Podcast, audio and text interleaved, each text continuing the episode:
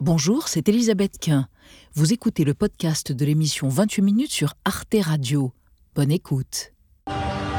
Ce 4x4 en feu a été visé hier par un drone américain dans l'est de Bagdad.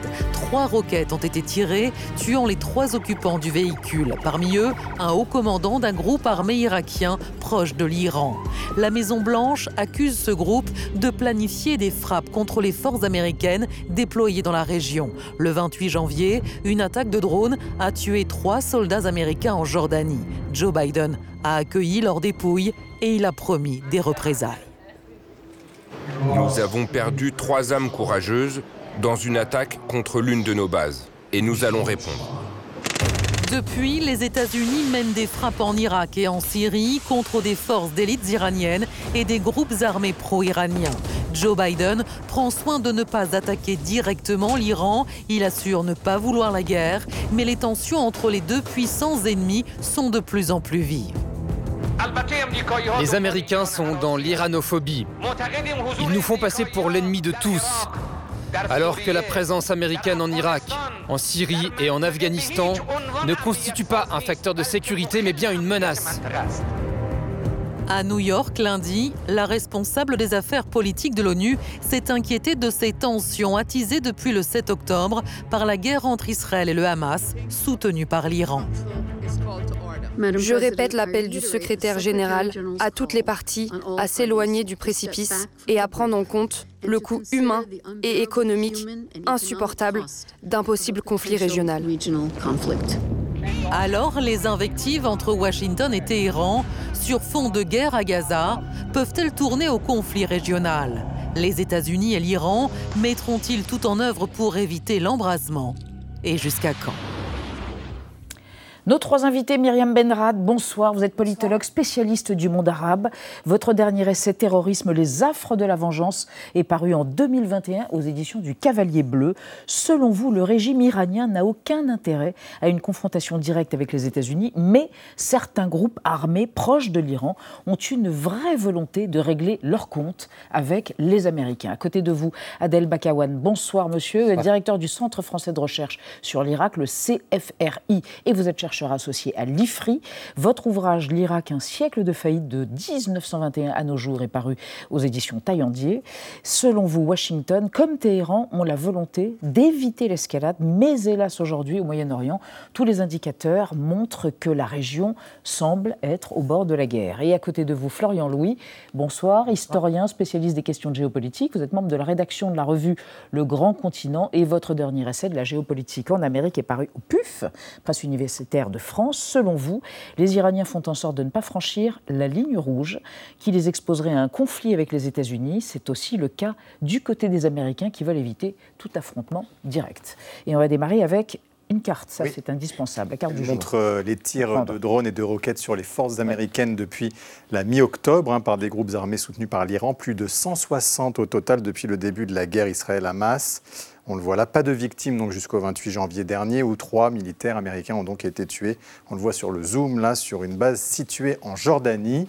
Trois soldats et donc 47 autres blessés. Une attaque sanglante attribuée à une milice chiite irakienne, faction armée proche du régime iranien, d'où la riposte donc américaine cinq jours plus tard. Florian Louis, c'était euh, indispensable. Les Américains se devaient de riposter il aurait été difficile de ne pas le faire, euh, ne serait-ce que, et avant tout, vis-à-vis de l'opinion publique américaine. Trois soldats états-uniens ont été tués.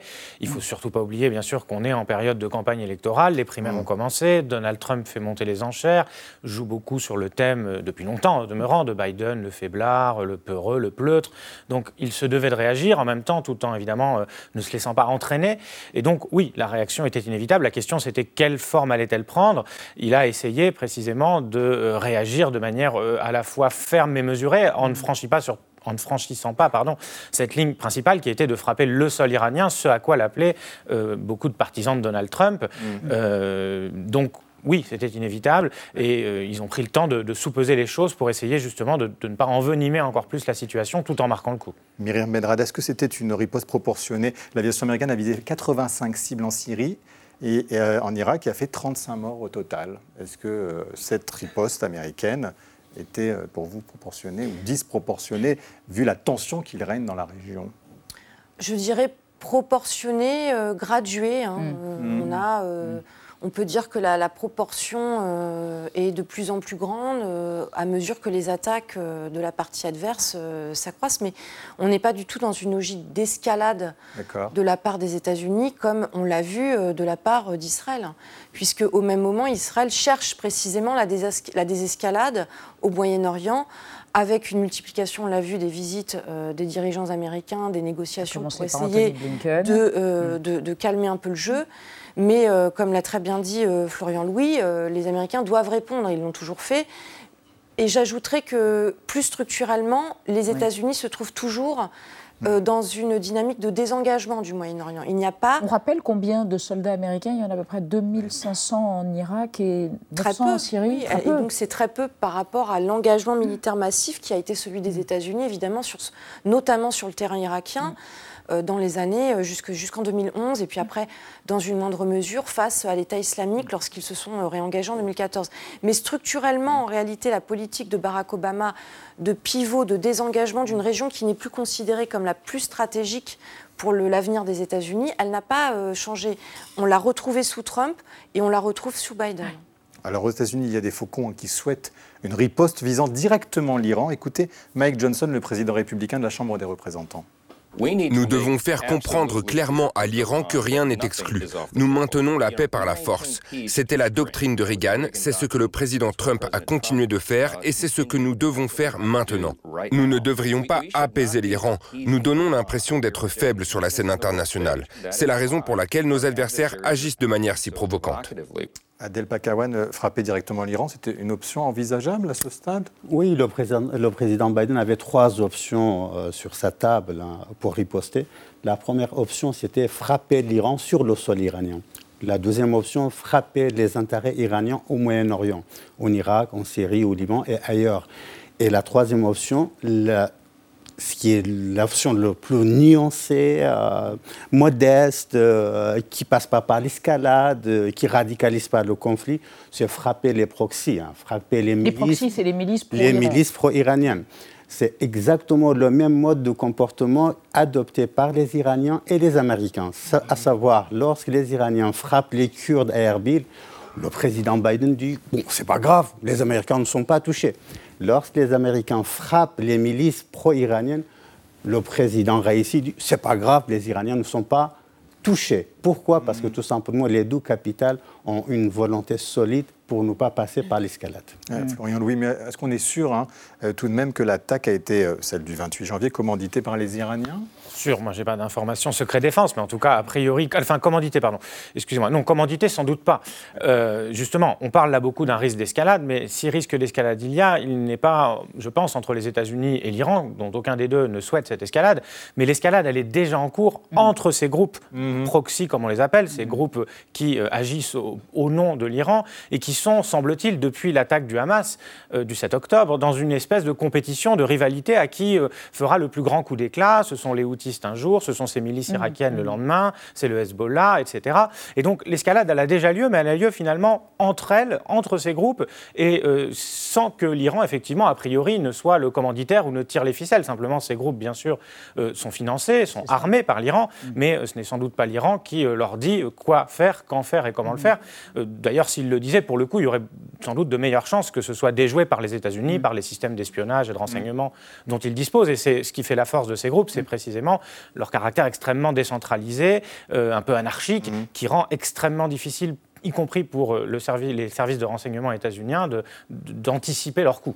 Euh, Myriam Benrad, mais qu'est-ce qui se joue en ce moment? C'est une sorte de stratégie de la tension réciproque, c'est-à-dire euh, les Américains qui disent bon, voilà, on vise les proxys, on vise pas l'Iran directement, mais en même temps l'Iran qui a dit aujourd'hui même que ce qui s'est passé hier, hein, puisqu'il y a eu une, attaque, il y a un commandant d'un groupe pro-Iran mmh. qui a été tué à Bagdad, et l'Iran dit cet après-midi c'est une menace pour la paix et la sécurité. Ce sont juste des mots pour l'instant bah, je pense oui qu'il y a deux dimensions. Il y a la dimension régionale, donc qui est finalement qui se joue sur le plan rhétorique.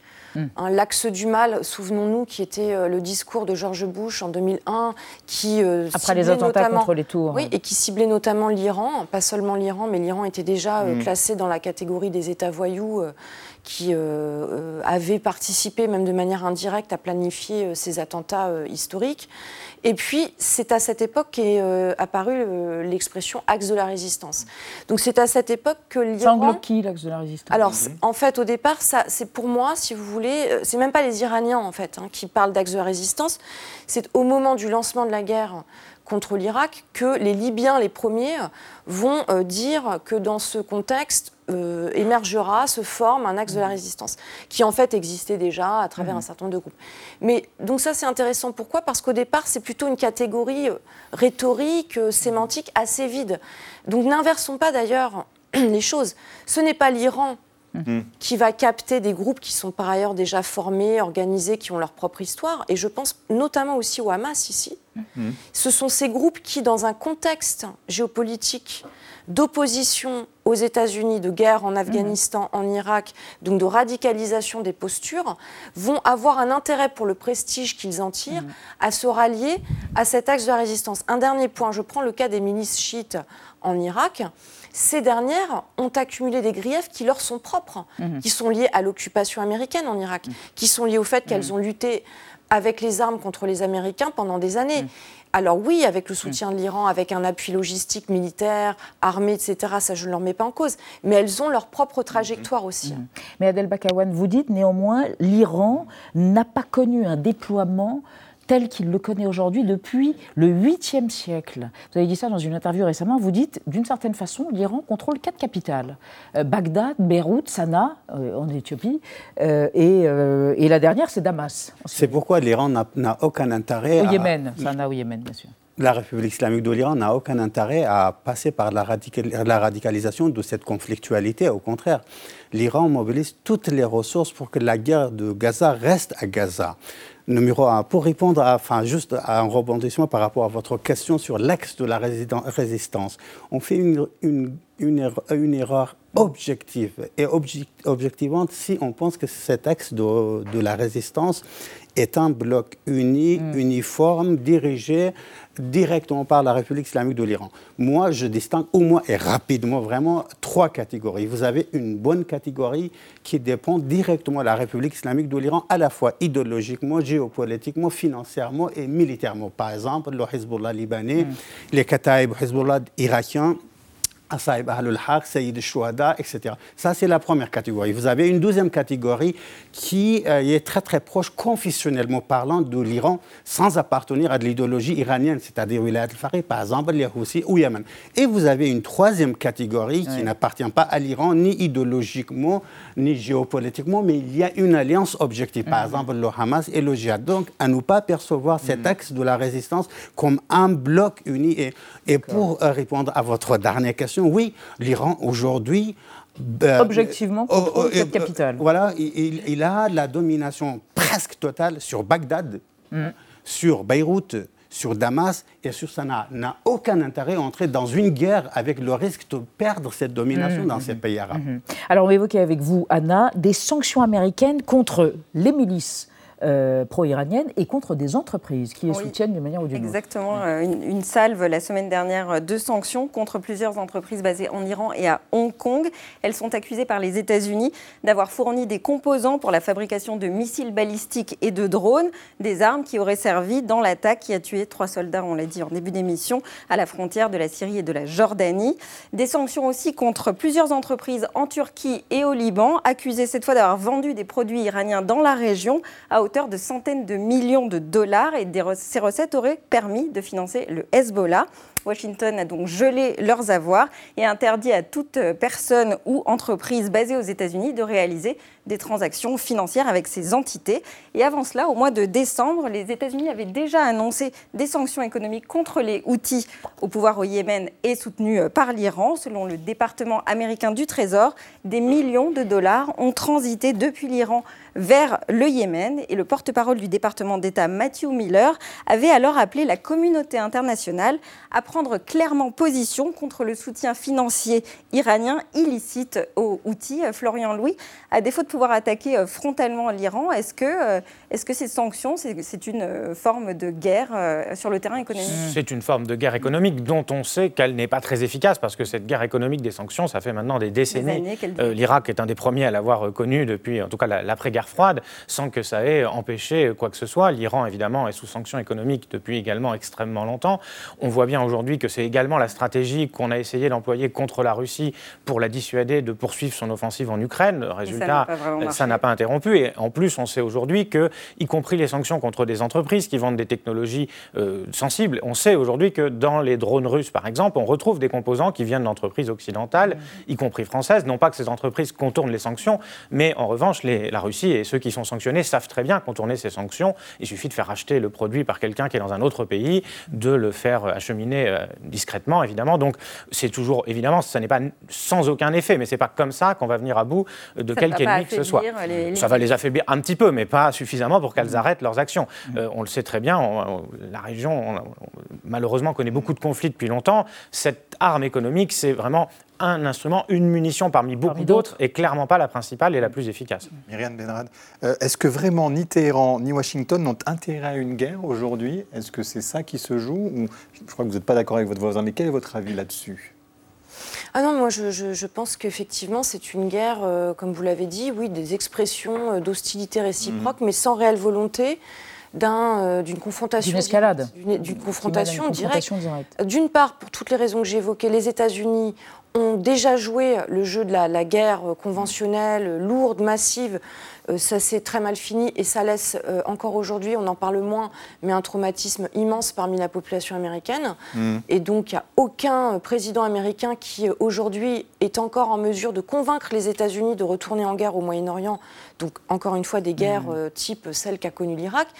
et peut-être une chose importante, du côté de l'Iran, depuis 2003, on a la crainte du changement de régime, du fameux régime change, qui précisément en 2003 s'est abattu sur le régime de Saddam Hussein et qui aussi a poussé l'Iran à se retrancher dans cette euh, mm. posture, euh, mm. à euh, instrumentaliser tous les acteurs qu'il pouvait trouver sur le terrain pour faire barrage aux États-Unis. Parce qu'il y a cette paranoïa, cette obsession, encore aujourd'hui à Téhéran, que les Américains et leurs alliés jouent le jeu du régime change, ont pour projet de mettre à bas la République islamique. Mm-hmm. Et ce n'est pas quelque chose qu'il faut placer de côté parce que ça inspire tout, à peu près toute la politique iranienne depuis 20 ans. Adel Bakawan, oui, vous dites tout l'inverse. Vous dites en pratique, on est bien au bord de cette guerre. Alors, euh, écoutez, lorsque je parle de l'absence de la volonté américano-iranienne pour éviter une guerre, mhm. cela ne signifie pas qu'à l'échelle pratique, on n'est pas entré aux abords d'une guerre généralisée.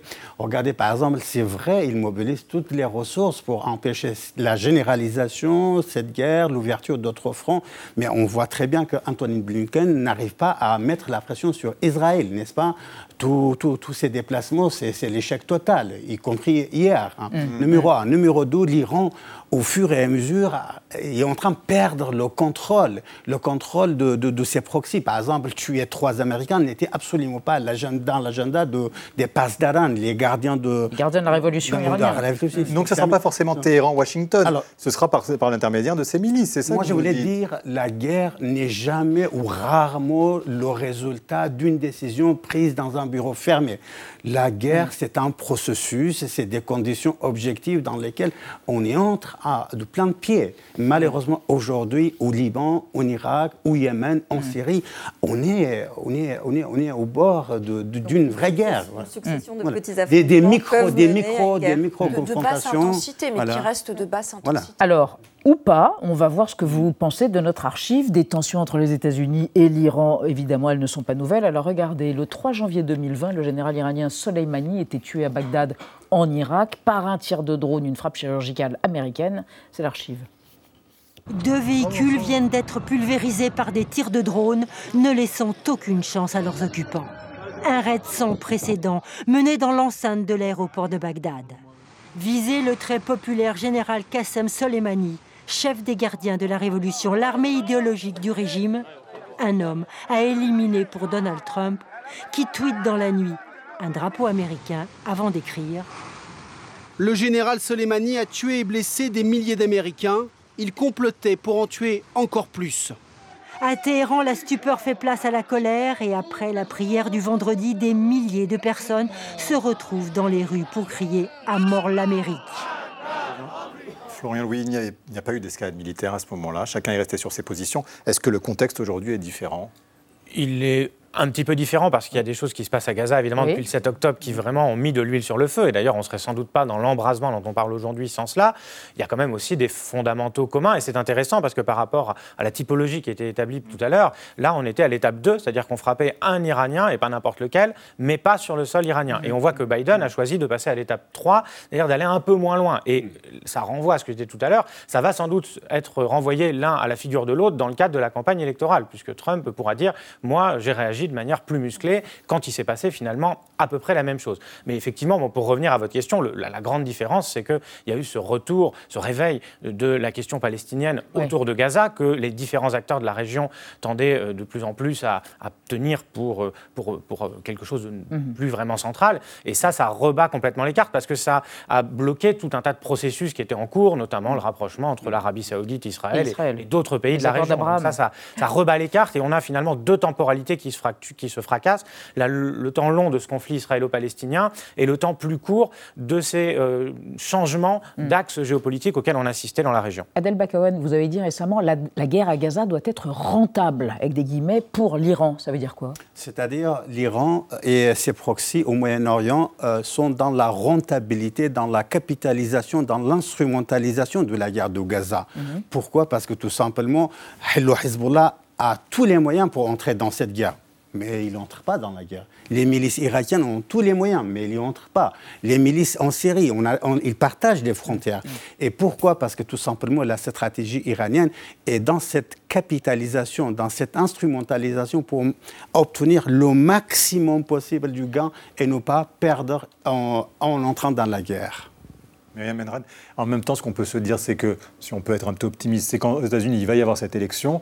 En Iran, vous l'avez dit, il y a un régime qui a été quand même très affaibli, donc ni l'un ni l'autre n'a vraiment intérêt d'aller jusque-là et de se regarder encore en chien de faïence pendant un certain on, on n'a Pas dit, euh, on n'a pas parlé de la situation euh, intérieure en Iran, qui euh, est tout de même aussi, mmh. malgré la répression, malgré la réaction du régime, instable. On a mmh. vu les manifestations, on a vu, on voit que c'est une république islamique qui est tout de même prise de cours par un certain nombre Secouée de, par des phénomènes euh, sociétaux. etc. Donc non, à aucun moment je pense que ce régime ne souhaite, euh, encore une fois, entrer en guerre, mais de la même manière du côté américain, parce que il y a les déclarations de Donald Trump, il y a les déclarations aussi qui sont assez incendiaires parfois hein, du côté euh, de l'administration Biden, en tout cas du côté de certains faucons, mais du côté de l'opinion américaine, personne ne suit plus. On n'est pas du tout dans l'après-11 septembre, dans ce contexte où l'Amérique veut régler ses comptes. Et d'ailleurs, peut-être une dernière chose, Biden avait dit à Netanyahou, souvenez-vous, lors d'un discours à Tel Aviv, lors de sa visite en Israël, faites attention. Hum à cette, euh, finalement, euh, effectivement, cet accès de vengeance mm. ou euh, cette volonté d'en découdre par tous les mm. moyens. Mm. Il avait dressé un parallèle avec les victimes du 11 septembre, les victimes du 7 octobre. Moi, je pense qu'on est parti, en tout cas, et j'espère qu'on va parler du, conflit un peu, en tout cas au Proche-Orient. On part un peu. Alors, je vous remercie, là. D'accord. Bah, alors, je finirai. Je pense qu'on part vers cette logique, malheureusement, destructrice sans fin hmm. euh, qui, euh, qui ne donne, qui n'apporte aucun horizon politique. Donc je ne vois pas pourquoi on rejouerait ou certains acteurs voudraient rejouer ça ailleurs. Merci à tous les trois pour ce décryptage autour de ce qui est en train de se passer au Moyen-Orient. Retrouvez le podcast de 28 minutes sur toutes les plateformes de podcast et sur arteradio.com. Et pour soutenir l'émission, abonnez-vous, commentez, critiquez, mettez des étoiles et partagez le podcast avec vos proches.